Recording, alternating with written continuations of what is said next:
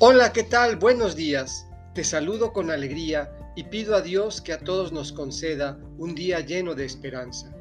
Hoy, viernes 3 de diciembre, escucharemos un texto más del evangelista Mateo, en el capítulo 9, versículos 27 a 31.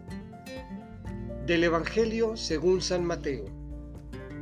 Cuando Jesús salía de Cafarnaúm, lo siguieron dos ciegos que gritaban, Hijo de David, compadécete de nosotros.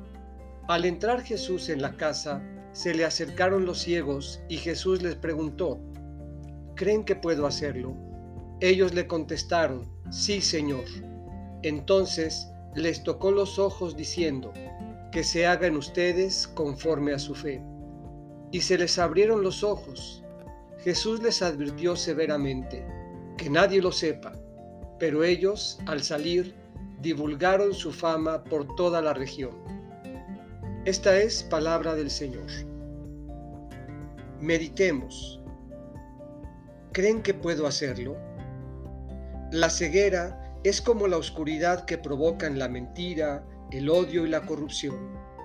Buscando la luz, seguimos a Jesús gritándole, compadécete de nosotros.